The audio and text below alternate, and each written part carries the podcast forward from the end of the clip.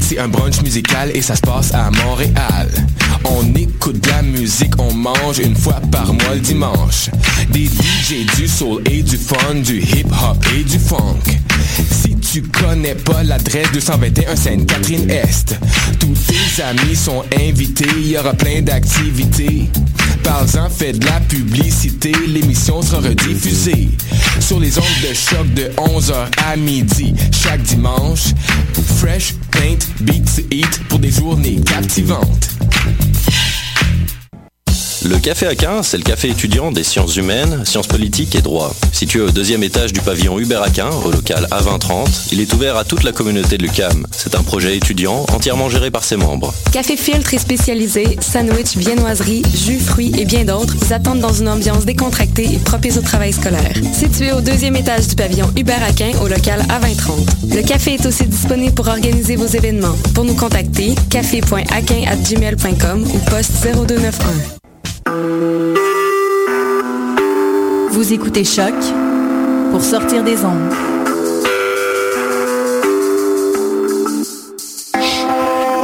Podcast, musique, découverte. Sur choc.ca.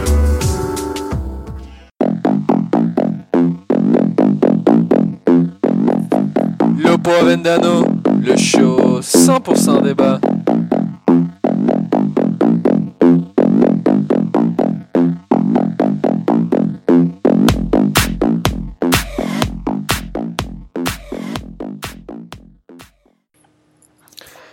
Salut tout le monde, bienvenue à un autre épisode de Lopo Venano. Ce soir, on reçoit le fameux Mathieu Lemay. Comment vas-tu? Ça va très bien, merci. Et vous-même? Ça va très bien, merci. Alec, en forme? Toujours en forme, Fred. Mathieu, écoute, euh, t'as- pondu de très beaux textes dans les, derniers, euh, dans les dernières heures, dans les derniers jours. Euh, on peut te lire sur les réseaux sociaux, mais où, où d'autre on peut te lire, Mathieu? Ben, principalement, c'est sur le site euh, footafrica365.fr. Euh, je suis correspondant en Amérique pour la, MLS en, ce- qui concerne les joueurs africains de, la qui jouent dans la MLS, vu que c'est un site qui rassemble tous les joueurs africains qui jouent à travers le monde, euh, que, ce soit sur le continent, en Europe, partout. Alors, principalement, j'écris là, mais récemment, j'ai écrit un premier article pour le site Go Foot Yourself, qui sort dans le cadre euh, de, mon emploi principal, si on peut dire. Mais il faut dire que, bon, euh, an- antérieurement, j'avais déjà écrit pour fanatique.ca, donc ça fait quand même plusieurs années que j'écris sur le football, alors euh, ou le soccer, comme on dit au Québec. Alors voilà, c'est un peu ça mon historique. Génial, génial, Mathieu. Écoute, tu m'as lancé la perche, en fait. Comme vous le savez, hein, cette émission est, produite en grande partie avec l'aide de, de. Euh, je vous invite euh, notamment à les visiter à chaque semaine et chaque jour. Il y a toujours du contenu exclusif, notamment. C'est parmi les premiers qui ont réussi à, trouver le leak dans l'impact de Montréal au niveau des, euh, des, des, des jerseys. On commence à se poser peut-être des questions, savoir si c'est voulu, tout ça. Mais bref, des nouvelles, toutes les choses que vous avez besoin à savoir sur le foot, ça se retrouve sur gofootyourself.com. On en reparlera, mais suivez-les sur Facebook, la page Facebook, et sur Twitter au at. Les gars, on va commencer dans un sujet qu'on connaît, euh, qu'on connaît quand même assez bien.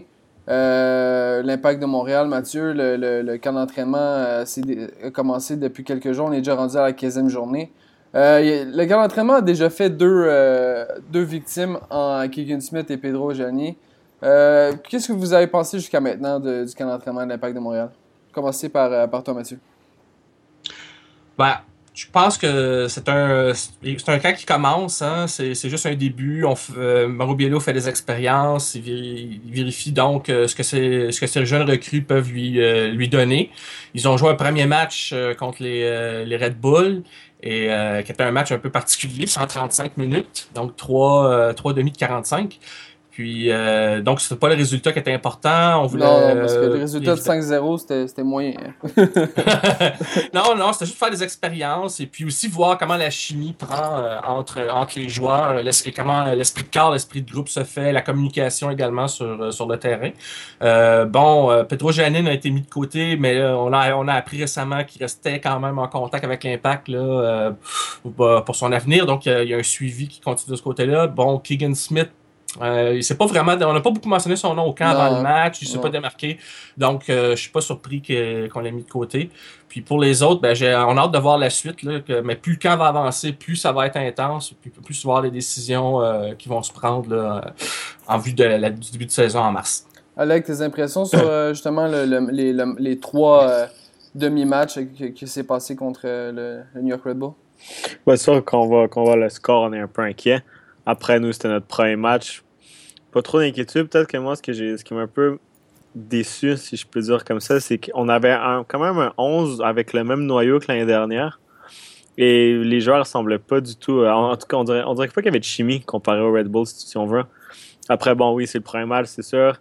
Les joueurs, ils se donnent pas à 200% non plus. Il y a des joueurs qui sont presque assurés de leur poste. Alors, bon, ça va. C'est correct, j'ai hâte de voir les prochains matchs aussi. Mais comme Mathieu l'a vraiment dit, l'a vraiment bien dit, ben ça, c'est un match amical, donc bon, c'est pas, pas une finale de MLS Cup non plus.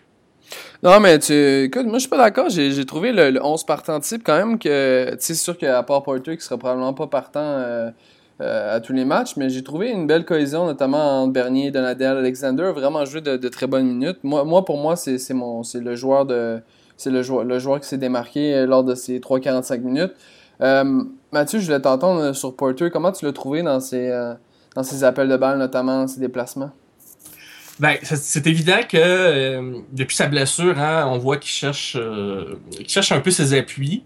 Euh, donc, c'est un, un, bon test en tout cas pour son, pour, ce, pour son, sa blessure, voir disons comment il pouvait sentir sur le terrain. Donc, euh, moi, je panique pas dans son cas. Plus ça va avancer, plus je pense qu'il va se donner à fond. C'est, il a la réputation, on l'a vu un peu l'an dernier, qui se donnait, euh, qui donnait beaucoup d'efforts euh, sur le terrain. puis moi, je suis persuadé que dès que ça va aller mieux aussi pour sa jambe, il va, il va se livrer à fond. Mais c'est comme, c'est un peu comme les autres joueurs. Hein, la forme physique, tout le monde la retrouve. Il y a quand même eu un long congé de deux mois. lui, ça fait plusieurs mois qu'il n'a pas joué, donc le, synchronisme n'est pas encore là. Fait que, mais je suis persuadé que l'impact, ils ont peut-être des idées euh, par rapport à lui pour l'insérer tranquillement. Puis quand tu vas revenir au maximum de sa forme, ça va être intéressant de voir qu'est-ce qu'il va pouvoir apporter par la suite. Ouais, très d'accord. Je pense que c'est un joueur qui peut être euh, excitant, notamment dans les 15 dernières minutes d'un match, qui peut vraiment euh, tuer un match à lui seul, comme, comme, on l'a vu si bien faire. Alec Porter, tu t'attends à le voir commencer les, les premières rencontres? Bon, peut-être pas comme titulaire. Mais ce que j'aime beaucoup de Porter, en fait, comme Mathieu dit, je pense que, en fait, j'espère que l'impact a un plan de l'intégrer progressivement parce que sinon, après une blessure comme ça. Pas faire comme Justin Mapp, notamment. Hein. Ouais, exactement. Mais après, ce que j'aime beaucoup de Porter, c'est qu'après une blessure, les ligaments croisés, il y a beaucoup de joueurs qui ont peur. Beaucoup de joueurs qui, qui, régressent un peu dans leur envie de jouer, dans leur intensité. Mais Porter, c'est vraiment le contraire. On dirait pas qu'une blessure. Tu joues avec sa grosse, sa grosse prothèse, puis il court partout comme un malade, puis il lâche pas. Fait que ça, c'est vraiment, mentalement, c'est vraiment encourageant de voir Porter faire ça. Donc, je pense que, bon, j'espère qu'on va rentrer progressivement et je pense qu'il y a une belle marge de progression euh, quand même, Porter. T'as pensé quoi, avec euh, des jeunes euh, du FC Montréal, notamment les, les, jeunes vétérans de, du côté de l'Impact de Montréal? je pense qu'il n'y a personne qui, est, qui est vraiment sorti du lot. Après, il n'est pas du FC Montréal, mais j'ai beaucoup aimé Fisher en défense. Même si, bon, ça finit 4-0. Mais je pense que j'ai trouvé quand même. Ben, j'ai trouvé comment, comment je pourrais dire, il était pas trop timide, il avait pas peur, peu importe. Je pense qu'il il, tenait bien son poste. Je pense que le voir un MLS, ça va être quelque chose de, logique. Après, j'aurais aimé voir un peu plus de Jérémy Gagnon l'appareil. Mais bon, dans le milieu, je pense que, Red Bull a fait un meilleur match aussi. Ouais, je pense que je l'ai trouvé assez, assez brouillon dans ses interventions. Mais écoute, on le sait, hein, c'est un début de saison pour tout le monde. Je pense que les choses peuvent changer. Puis j'ai bien aimé aussi Fisher. On l'a vu assez dominant sur les duels aériens. Cependant que tu vois qu'il manque, euh, il manque un peu de. Faut, faut pas lire un peu le diamant. Je sais pas ce que tu en penses, bien sûr. Ben, c'est une recrue, c'est évident, mais euh, on, a vu déjà au repêchage de son enthousiasme qui a impressionné la direction. Euh, et il semble. en tout cas, il semble livrer sur, sur le terrain, en tout cas, autant d'enthousiasme que le désir d'apprendre.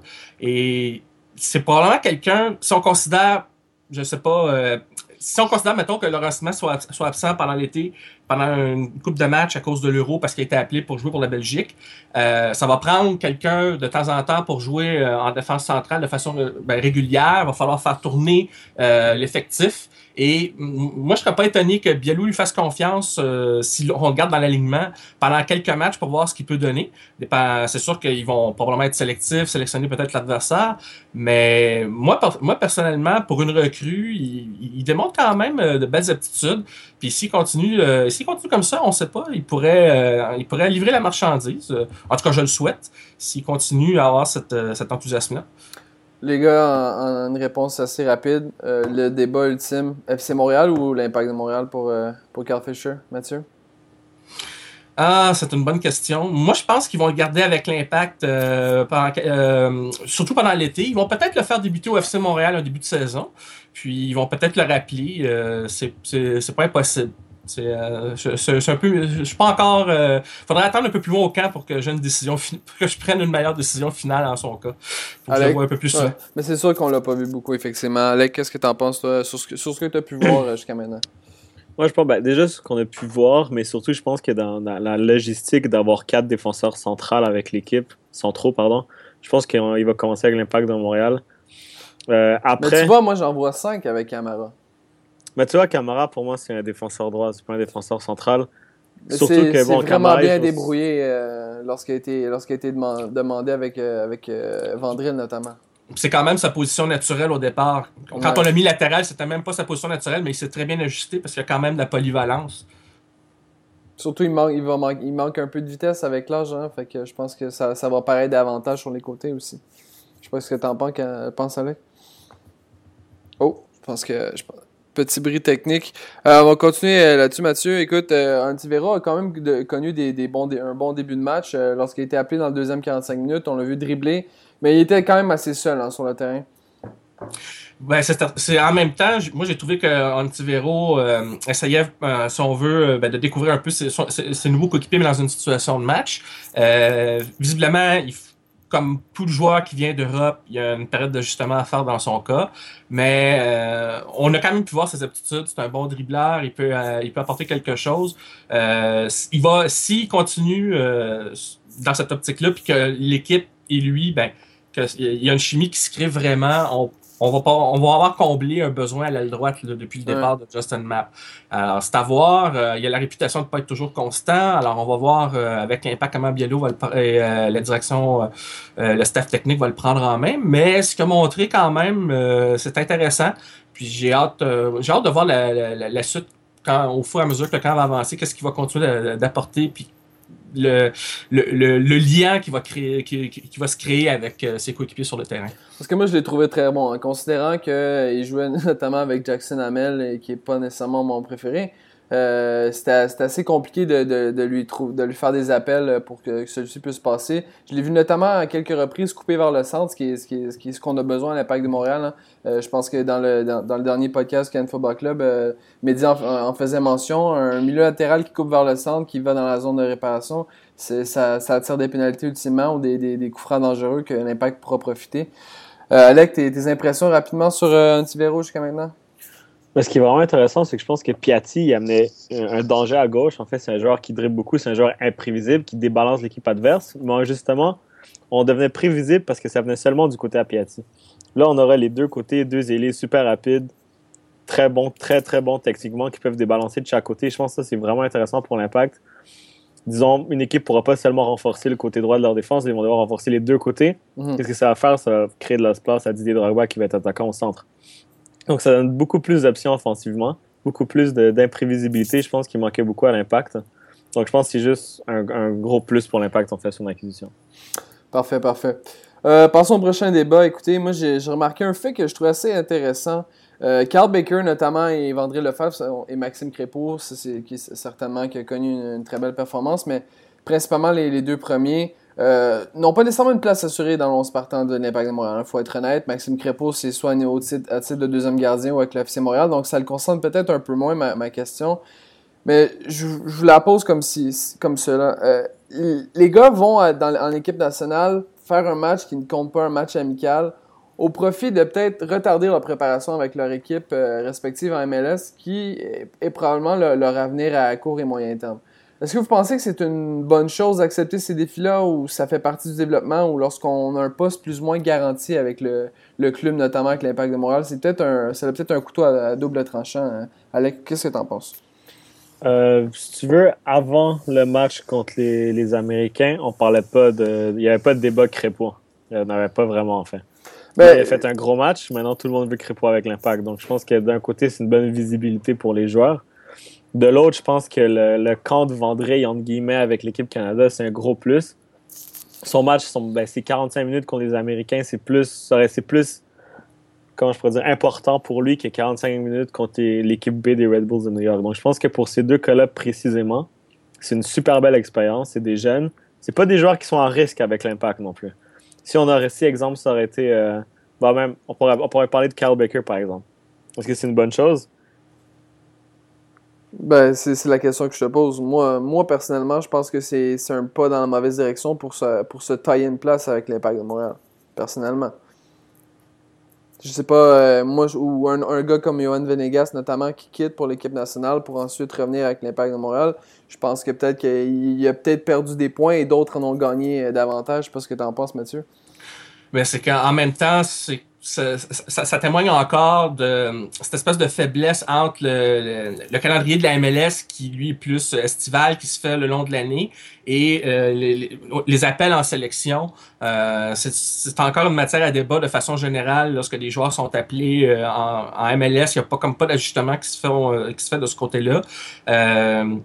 Puis donc, d'une certaine façon, les joueurs qui sont appelés ben, en club national, ben, c'est très rare qu'ils vont dire non. Euh. alors, euh, et c'est, moi, je pense qu'un peu comme ils, ont réussi à faire en Europe, ce serait peut-être éventuellement que la MLS trouve une façon d'ajuster le calendrier ou l'entraînement par rapport, euh, par rapport à quand les, certains joueurs sont sélectionnés dans la sélection nationale. Mais en même temps, d'un ben, autre côté, ça, ça, ça, leur donne une visibilité dans une situation autre que, disons, un simple camp d'entraînement ou des matchs réguliers euh, de la MLS. Là, ils sont dans un match, même si ça compte pas, ils jouent quand même dans une situation de match. Et le, Canada a une approche très défensive. Donc, euh, et les joueurs qui sont là, ben, Vandril, c'est un défenseur, Carl Becker est un milieu défensif, Crépeau, gardien de but.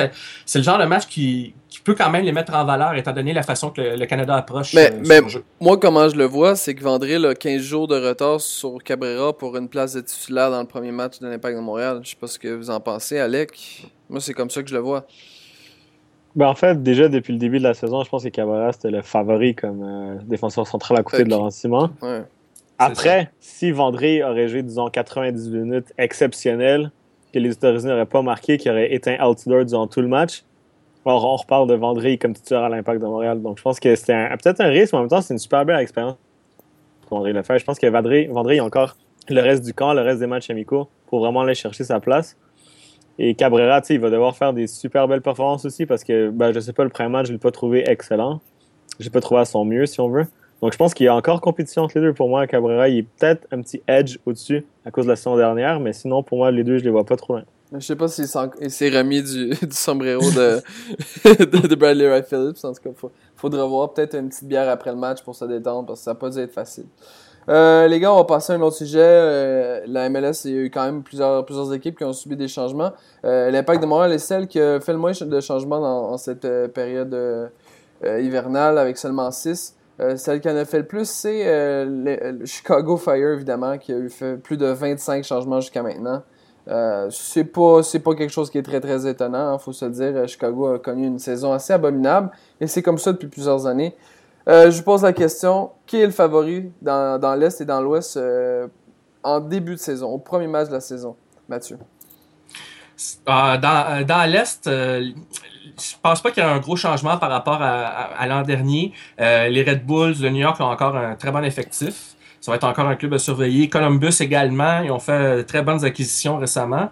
Et c'est ils ont rajouté de la profondeur à leur club. Ils, ils ont un excellent coach en Greg Berhalter. Donc, euh, ça, ça, reste encore des clubs euh, dans l'Est qui sont, selon moi, parmi les clubs au sommet. Euh, il y a d'autres clubs, ben, c'est plus des points d'interrogation. Mais euh, tu parlais de Chicago tantôt. on a l'impression que malgré le fait qu'il a fait 25 acquisitions, on sait pas trop dans quelle direction ils s'en vont. Euh, je regardais les, joueurs qu'ils ont acquis, puis j'étais un peu perplexe. Ben, honnêtement, il faudrait se poser la question est-ce qu'ils ont une direction Est-ce qu'ils ont un plan? Oui, c'est exactement. C'est même la question qu'on se pose.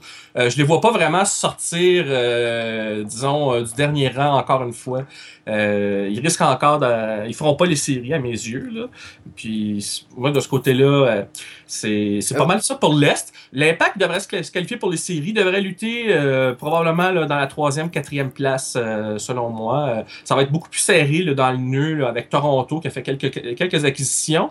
Mais euh, euh, même s'ils ont comblé des postes clés, j'ai encore des, des, des points d'interrogation. Est-ce que ça va vraiment les aider ou non? Il faudrait que je vois sur le, sur, sur- sur le terrain. Mais euh, sinon, c'est, je pense pas qu'il y ait un gros changement. Mais on va, on- encore là, on peut avoir des surprises avec les blessures et tout. Là. Ouais, Mais c'est ça. si on prend toutes les formations, c'est comme ça. Puis dans l'Ouest, ben, euh, encore une fois, le Galaxy a fait parler d'eux. Hein, avec leurs acquisitions d'Ashley Cole et euh, Van Damme. Euh, ils ont toujours Bruce Arena, c'est un excellent, euh, qui est toujours un excellent entraîneur. Ça va être encore une bonne équipe. Portland devrait être encore là. Euh, Dallas, si leurs jeunes continuent de progresser, vont, en- vont encore être très dangereux. Moi, je suis juste curieux de voir Seattle. Est-ce qu'ils vont réussir enfin à progresser? Ça, c'est mon point Mais- d'interrogation dans cette division-là. Mais leur défense, Seattle a eu énormément de blessures l'an dernier. hein. Ça a été compliqué toute la saison. Ils ont fait des acquisitions quand même importantes en fin de saison. Les, les gars se sont blessés euh, dès les premières minutes. Ça a été compliqué pour Seattle. Je pense qu'ils vont revenir en force cette année. Puis Portland, écoute, ils ont Jack McInerney. Tu peux pas, tu peux pas, hein? tu peux pas, pas avoir une bonne saison. Alec, de ton côté, Moi- qui tu Moi, vois? dans l'Est, euh, ben, en fait, Mathieu a vraiment bien décrit les équipes. Moi, ce que, ce que je suis surpris, c'est que l'FC Dallas n'ont pas perdu trop de leurs leurs très bons jeunes joueurs, là, ce qui m'a un petit peu étonné. Aux dernières nouvelles, question est encore là, non? Bah, bah oui. Donc, oui. euh, c'est Oui. c'est déjà un énorme plan, un énorme point positif. Il n'y a, juste- a pas de vrai attaquant. Moi, c'est juste ça qui Ouais. me. Mais bon. Après, moi, j'aime beaucoup le Sporting Kansas City. Ils avaient déjà un bon noyau. Tu rajoutes euh, Justin Ouais. Mapp et Brad Davis, là, ils sont deux très très bons alliés, deux surtout valeurs sûres MLS. Avec Dom Dwyer, ça va être assez Exactement. impressionnant. Exactement. Je pense que Dwyer, il, il va ressortir une autre grosse saison. Après, dans l'Est, je pense que les Red Bulls, ils ont un très bon effectif. Ils ont peut-être pas un effectif, disons, euh, individuellement très, très fort, mais ils ont vraiment ce- cet esprit d'équipe très, très intéressant. J'adore vraiment comment ils jouent. Ça joue vite en deux touches avec un pur buteur devant. Donc, je pense que c'est une très bonne, une formule assez quand même gagnante, si on veut. Ils vont prendre l'expérience, ils vont devoir confirmer. Ça va être difficile, c'est toujours plus difficile la deuxième saison. Mais bon, moi, je pense que je les vois encore favoris dans l'Est. Et comme Mathieu a dit, je pense que l'impact, euh, il va, réussir à se qualifier en Syrie. Ben, surpris parce que même pas parlé d'une équipe qui, pour moi, est la favorite cette année, c'est les Whitecaps de Vancouver. Ouais. Les gars, Bon, la meilleure Ouais. défense en MLS, des milieux de terrain excessivement polyvalents et ils ont ajouté beaucoup de profondeur à l'avant. Ça, c'est la, la- question clé chez les Whitecaps, la profondeur, parce que les blessures pendant les séries éliminatoires leur ont fait mal, surtout contre Parkland. Alors, euh, oui, eux, autres, eux aussi, un peu comme Dallas, à l'image de Dallas, ont fait confiance à leurs jeunes. Puis, Mhm. c'est vrai qu'ils ils vont être à surveiller. Moi, je pense que la division Ouest va être extrêmement serrée. Euh, Il y a beaucoup de bonnes équipes dans cette euh, conférence-là quand on considère ce que Alec a dit, l'amélioration du Sporting de Kansas City. Ça, ça va être difficile d'imaginer un peu le, le- le classement final dans cette division-là. Et puis, encore là, c'est peut-être les blessures qui vont peut-être Ouais. jouer un rôle euh, indirectement. Une chose, moi, qui m'a frappé, juste vi- vite, vite comme ça, euh, il y a eu plus de joueurs qui ont été libérés par les clubs que des acquisitions euh, pour l'instant. Voilà, c'est sûr que ça, ça, ça a changé depuis quelques jours, mais il y a- c'est un fait unique pas mal cette année. On- les équipes sont, sont d'abord concentrées à libérer les joueurs dont ils voulaient plus. Puis après ça, là, ils ont commencé à aller chercher tranquillement. Mais euh, ça, ça, m'avait frappé cette année. Mais c'est étonnant parce que si tu regardes, c'est sûr que le, le marketo partout dans le monde, euh, le marketo d'hiver cette année a été assez pauvre, euh, à part euh, la Chine qui a, fait le plein. Là. Mais sinon, euh, sinon ça, a été, ça, ça a été assez pauvre. Je pense que c'est euh, une, diminution d'environ 25% des, au niveau des, montants de transferts cette année, du nombre de transferts. Euh, je pense aussi que peut-être que la nouvelle convention collective, le fait que les joueurs gagnent davantage de sous, je sais pas, je- j'essaie de trouver une explication, mais il y a beaucoup de bois morts euh, l'an passé en MLS. Peut-être qu'on essaie de faire place euh, au, justement aux centres de formation qui ont maintenant une à deux ans, les équipes de USL qui ont un an ou deux chacun. Peut-être qu'on tente de faire davantage de place à nos jeunes euh, issus des académies et des centres de formation. Faudra voir, hein, c'est, ça, je pe- je pense que ça, ce sera une tendance euh, à venir, euh, qui est une tendance qui va se poursuivre pour les prochaines saisons. Parlons justement de la Ligue chinoise, euh, les gars, c'est n'importe quoi ce qui se passe là-bas, hein, faut, faut se le dire. C'est une deuxième tentative après euh, l'épopée euh, euh, Anelka, Drogba, et compagnie. Euh, on retente une deuxième offensive en ayant cherché des joueurs un peu plus jeunes, avec peut-être un peu moins des, gros noms, mais ça reste encore une fois des, joueurs assez intéressants. On parle euh, notamment de Jackson Martinez, euh, Ezekiel Lavetti qui irait, qui irait jouer pour euh, trop de millions de dollars à mon avis. Ça devient n'importe quoi. Il y, a, y, a plusieurs joueurs qui ont quitté déjà. Et là, je pose la question, est-ce que, la Chine peut devenir la prochaine MLS ou c'est, encore une fois que, de la fumée, là, un écran de fumée qui, qui va se dérouler? Alec? Moi, je dirais non pour une raison. C'est qu'en fait, la Ligue, comme Ligue en tant que telle, elle n'est pas assez organisée comme la MLS. Des équipes comme euh, Guangzhou et Evergrande sont bien organisées. C'est pas pour rien qu'ils gagnent cinq championnats de suite. Et ils ont une ou deux étoiles maximum dans leur effectif. C'est en ce moment euh, Paul, Paulinho et Robinho, mais plus de contrat, je crois. Enfin bref, ils ont beaucoup de joueurs chinois déjà qui connaissent la Ligue, donc bon, c'est une vraie équipe. L'équipe où Drogba ou Anelka ont joué, par exemple, Anelka est arrivé dans une équipe, il s'est embrouillé avec l'entraîneur. Anelka était voir le patron, il a dit tu le renvoies? Il a renvoyé l'entraîneur. Anelka a été, a été nommé entraîneur-joueur. Ça donne une idée de, de, un petit peu comment les équipes sont pas professionnelles du tout. C'est totalement ridicule de donner une équipe à Nicolas Anelka. Enfin bref. les, les, équipes d'année en année changent de maillot, changent de couleur, changent de signe, changent de nom. C'est pas assez sérieux selon moi. C'est pas bien établi comme ligue. C'est pas organisé en fait pour que pour la ligue marche. Il y a des bons Oh, oh, on t'a perdu, Alec. Euh, on, on, va continuer là sur ton point de vue. Mathieu, qu'est-ce que tu en penses, toi? Parce qu'il y, a quand même beaucoup de joueurs, hein, des, des, joueurs en fin de carrière. On pense à un Tim Cahill, par exemple, qui a quitté la MLS pour aller là-bas. Euh, des gars comme Ramirez, Dembaba, ça, ça m'intrigue. Pourquoi vont-ils jouer? À part l'argent, il n'y a aucun défi sportif, là, on va se dire. Non, et personnellement, la, la, seule façon que je vois la Ligue chinoise vraiment évoluer, c'est pas en achetant ou en surpayant des, des joueurs euh, beaucoup plus que, que ce qu'ils valent. Euh, je dirais que c'est une des premières choses qu'il va falloir qu'ils améliorent, c'est d'abord régler le problème de la corruption, parce que d'abord, il y a énormément oh. de politique hey. qui est impliquée dans la création de cette ligue-là. Ensuite, euh, il y a, l'équipe nationale chinoise est quasiment inexistante. Euh, elle n'est pas capable, elle n'a pas le, le, disons, un, il n'y a pas le sérieux qui s'est développé, par exemple, au Japon, par exemple, la Ligue japonaise est quand même Non, c'est qu'une qu qu qu euh... très bonne notoriété, qui forme beaucoup de joueurs qui quittent vers notamment la, euh, la Belgique ou l'Allemagne.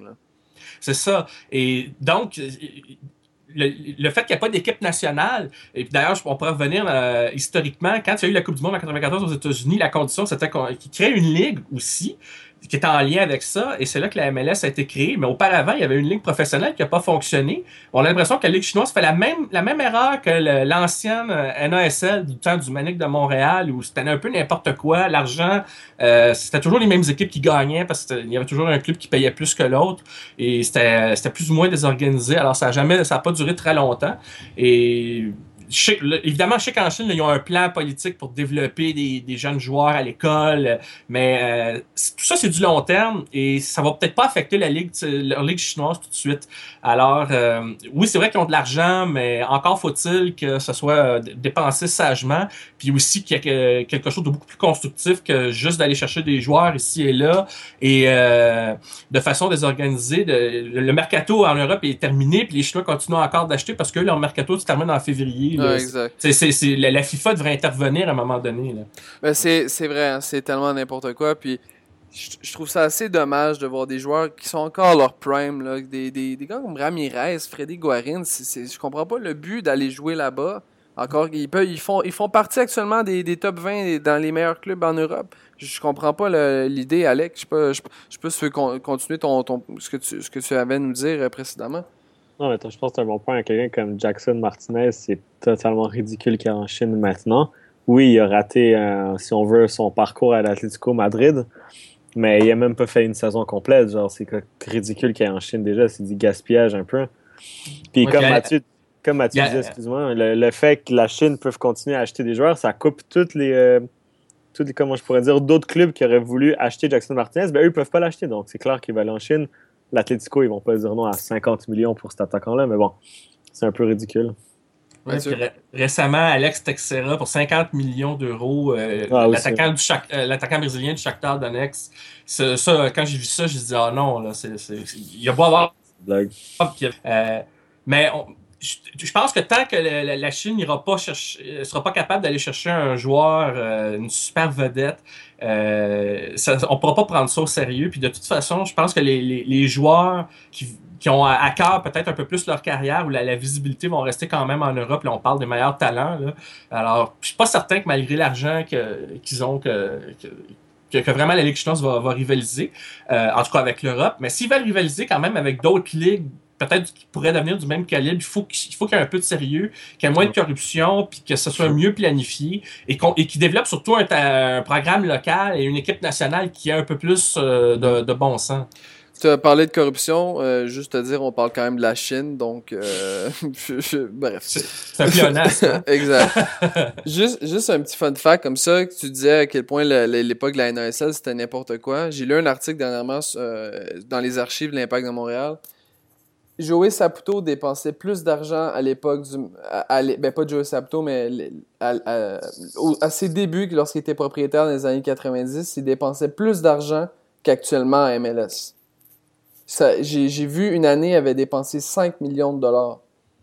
À l'époque, il y a 20 ans, ce, qui, ce fait que l'inflation aujourd'hui environ 6-7, le minimum c'était n'importe quoi pour une ligue où euh, les, stades étaient bon en tout cas. On, va, changer de sujet ça, ça me frustre trop. Euh, on, s'envole en EPL les gars. Euh, Leicester cette année qui fait une saison assez incroyable. J'avais vu un tweet passer qui je trouvais, je trouvais assez drôle. L'an passé à pareille date il était à 5 places à 5 points de la relégation et maintenant ils sont à 5 points meneurs du championnat. C'est quand même une histoire assez exceptionnelle que celle de Leicester City, hein, Alec? Ah, c'est complètement fou, c'est un conte de fées. Euh, honnêtement, j'en reviens pas encore à chaque fois quand, quand je vois les stats que je vois le classement. Surtout la, la IPL, le, fameux supposé meilleur championnat au monde où il y a beaucoup d'équipes, dans l'exemple, dans le top 10 qui ont un très bon niveau. Euh, mais ce qui me surpris aussi, c'est que l'IPL, c'est un championnat très individuel où, bon, souvent des performances individuelles vont, vont décider les matchs dans, dans, dans des duels. Exactement. Et les casters, oui, ils ont euh, Mares, Vardy, mais on les connaissait pas avant, avant euh, cette saison. C'était pas, c'est pas comme s'ils avaient pris euh, un ou deux grosses, grosses vedettes et après ils sauvaient leur match tout le temps. je pense qu'ils ont que deux défaites cette saison. Ils ont la meilleure attaque du championnat. Je pense que. Deux défaites contre Liverpool et je pense que c'est Manchester City ou Arsenal, quand même. C'est quand même fou. Je pense que Claudio Ranieri, c'est pas n'importe qui. Je pense que c'est un très, très grand entraîneur qui est très sous-estimé encore ce qu'il est capable de faire, il peut prendre un groupe inexpérimenté puis l'amener au top. On se rappelle que justement avec Monaco, qui était promu eux aussi, ils avaient fini deuxième en Ligue 1, ce qui n'est pas rien si on veut non plus. Je pense que tous les joueurs, ils, ont pris la sauce Ranieri, si on veut, ils se donnent à 200% tous les matchs. Ils ont leur milieu de terrain, leur, milieu de terrain asiatique, j'oublie son nom. celui qui est tout le temps en avant avec Vardy, là.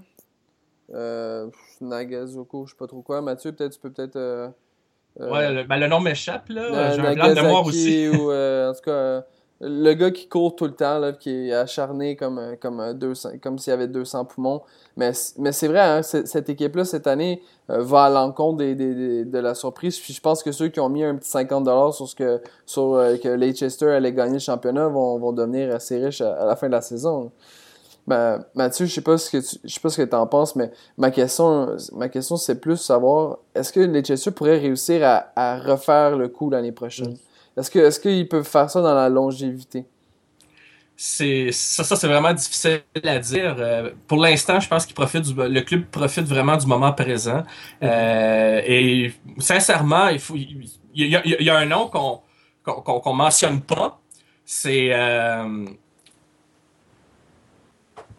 c'est oh pardon, il y a un nom qu'on mentionne pas beaucoup dans le cas de Leicester City, c'est Steve Walsh qui s'occupe, c'est lui qui s'est occupé du recrutement, c'est lui qui est allé chercher Vardy puis Marez.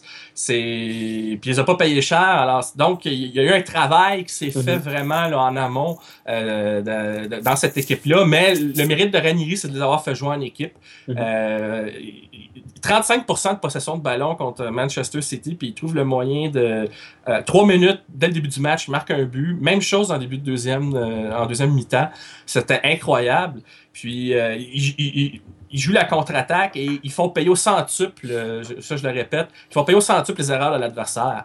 Et on a l'impression que personne ne les prend au, sérieux. On dit tout le temps, ils vont chuter, ils vont chuter. Puis là, tout, le monde se, tout le monde se fait prendre. Et moi, déjà, le fait, déjà, le fait qu'ils soient champions cette année, je pense qu'ils vont y goûter. Puis l'an prochain, on verra bien ce qui se passera. Mais je ne m'avancerai pas tout de suite à savoir s'ils vont répéter ou non. Euh, c'est un club qui vit le moment présent, comme ils vivent chaque match, euh, juste un match après l'autre, sans penser au lendemain. Alec, tu penses qu'ils peuvent refaire le coup l'an prochain? on a encore perdu Alec. Écoute, juste, juste y aller avec quelques stats assez intéressantes. souvent, on revient au débat qui voudrait aller jouer à Leicester? Mais c'est quand même un fait, hein, parce que Leicester, c'est une toute petite ville en Angleterre qui a, dans, qui a à peine 900 000 habitants avec les banlieues. C'est minuscule. C'est même une ville. C'est même une ville où le rugby est plus populaire que le football. Eh, exact. Mais moi, je reviens avec l'argument financier, par contre, parce que comme on le sait, les contrats télé sont, sont redistribués équitablement en IPL. C'est environ 25 mm. millions de pounds qui sont, qui sont donnés pour euh, les, les, droits locaux. Euh, je, pense que c'est 27 millions environ pour les droits euh, internationaux. On, déjà, on, est, on, a un, on a un 50 millions de bases que les, qui vont pouvoir utiliser pour les recrutements et les salaires. Puis juste l'an passé, écoutez, ils sont, finis cinquième avant-dernier.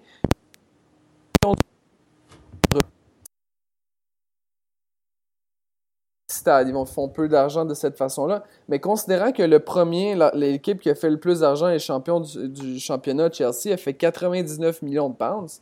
Cette année, avec un championnat, on serait peut-être capable d'aller chercher des joueurs qui pourraient euh, aider et, du moins payer nos, joueurs euh, déjà au club. Je sais pas ce que tu en penses, Alec. je suis d'accord avec toi. Par contre, s'ils finissent deuxième, c'est quand même fou, mais ils vont discuter la Ligue des Champions l'année prochaine. Et la Ligue des Champions, les droits télé, ça rapporte quand même beaucoup. Ils vont pas vouloir perdre tous les matchs, ils vont vouloir faire bonne figure. Donc oui, tu as raison, ils vont devoir renouveler l'effectif. Mais je pense qu'ils vont devoir. pour la Ligue des Champions, s'ils veulent, faire, euh, veulent faire, une bonne performance. je pense que le défi, ça va être amener des joueurs qui vont avoir ce fighting spirit qui, qui est très propice aux Anglais-là, ce qui leur fait les joueurs jouent vraiment au-dessus de leur talent en ce moment-là. Ils sont vraiment en sur-régime. Je pense pas que Vardy l'année prochaine va mettre autant de buts. Non, non. Donc je pense que essayer de garder cet esprit-là, c'est le plus gros défi. Mais moi, j'ai hâte de voir qu'est-ce qui va arriver avec un joueur comme N'Golo Kanté. Ouais. Il était à Caen l'année dernière, il fait des matchs de fou. Et en France, il y a beaucoup, beaucoup qui le demandent à l'Euro. Il fait vraiment une saison énorme. Des joueurs comme ça, ils ont une, marge de progression encore grande. Alors, s'ils restent à Leicester, ils pourront progresser dans ce club et essayer de garder le noyau parce que l'important, c'est vraiment de garder ce noyau de joueurs-là qui fait l'exploit, mais en emmenant des joueurs pour amener une certaine compétition dans l'effectif. Ce qu'il faut retenir, c'est que le propriétaire de cette équipe-là doit être euh, l'homme le plus heureux actuellement. Dans tous les cas, au bout de cette histoire-là, il va être encore plus riche qu'il l'était au préalable. C'est quand même euh, une très très belle histoire que, que Leicester City cette année. Ben, tu vois, en terminant, écoute, euh, étant donné que tu es, correspondant des joueurs africains à MLS, qui sont les joueurs africains à MLS à surveiller cette année? Euh, c'est pas mal les joueurs de, l'effectif de, ben, de, Columbus. Euh, pour le foot africain, à, un moment donné, euh, j'avais fait un 11 type des joueurs africains en MLS. Moi, mon, personnellement, mon joueur africain favori, c'est Tony Tchenya à Columbus. D'abord parce qu'il est constant, match après match. Euh, puis il fait vraiment tout sur le terrain. Euh, c'est un des meilleurs joueurs pour récupérer des ballons puis pas le perdre. C'est et puis, il est capable de marquer des buts, de faire des passes et tout en jouant défensivement, il est très très solide. On, l'a vu euh, notamment dans le deuxième match contre l'Impact de Montréal. Ça n'a pas fait du bien, sa performance. Hein. Non, mais il, est, mais il est comme ça tout le long. c'est ça qui est intéressant pour un entraîneur d'avoir un joueur comme, comme Tony Chani. Peu importe le match, peu importe euh, ce qui va arriver, il va te donner la performance, il va être constant de bout en bout. Euh, c'est, moi, ça a été selon moi peut-être le meilleur joueur africain à jouer dans la MLS l'année dernière, plus que, qu'un, Kay Camara, malgré qu'il, a marqué 22 buts. Euh, c'est, certain que pour d'autres Africains, ben, on va surveiller Didier Drogba à Montréal, combien il va marquer de buts euh, et comment il va soulever les, les, foules ici chez nous. Ça, ça a été quand même une belle histoire l'an dernier. Bon, il y a eu toute l'histoire cet hiver concernant Chelsea et tout ça. Fait, qu'il faudra voir. Peut-être un joueur à surveiller, un nouveau venu, c'est Xavier Kouassi qui, qui a été embauché par la Révolution de Nouvelle-Angleterre. c'est un joueur qui était très bon au FC Sion en Suisse et, ça témoigne déjà que la MLS est considérée de plus en plus sérieusement par certains joueurs qui jouent à un certain niveau. mon collègue et, ami à Foot Africa 365, Patrick Gillard, connaît bien ce joueur-là. Et quand j'y avais dit qu'il s'en venait à, Nouvelle-Angleterre, il m'a dit la MLS, ça devient de plus en plus sérieux. ça va être un joueur à surveiller probablement euh, en, Nouvelle-Angleterre.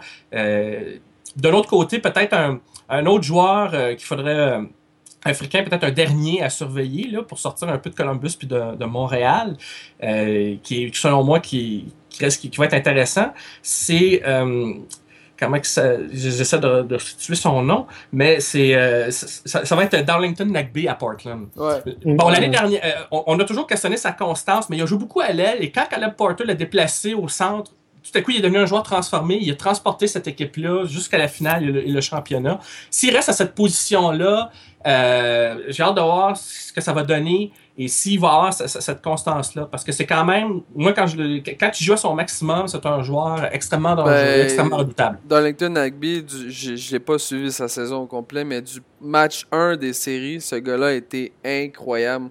Ça vraiment. Euh, c'était le Arturo Vidal des pauvres, carrément. c'est vraiment, vraiment connu une, saison assez exceptionnelle. On le voit, hein, le, trophée, euh, le trophée en poche à la fin de la saison.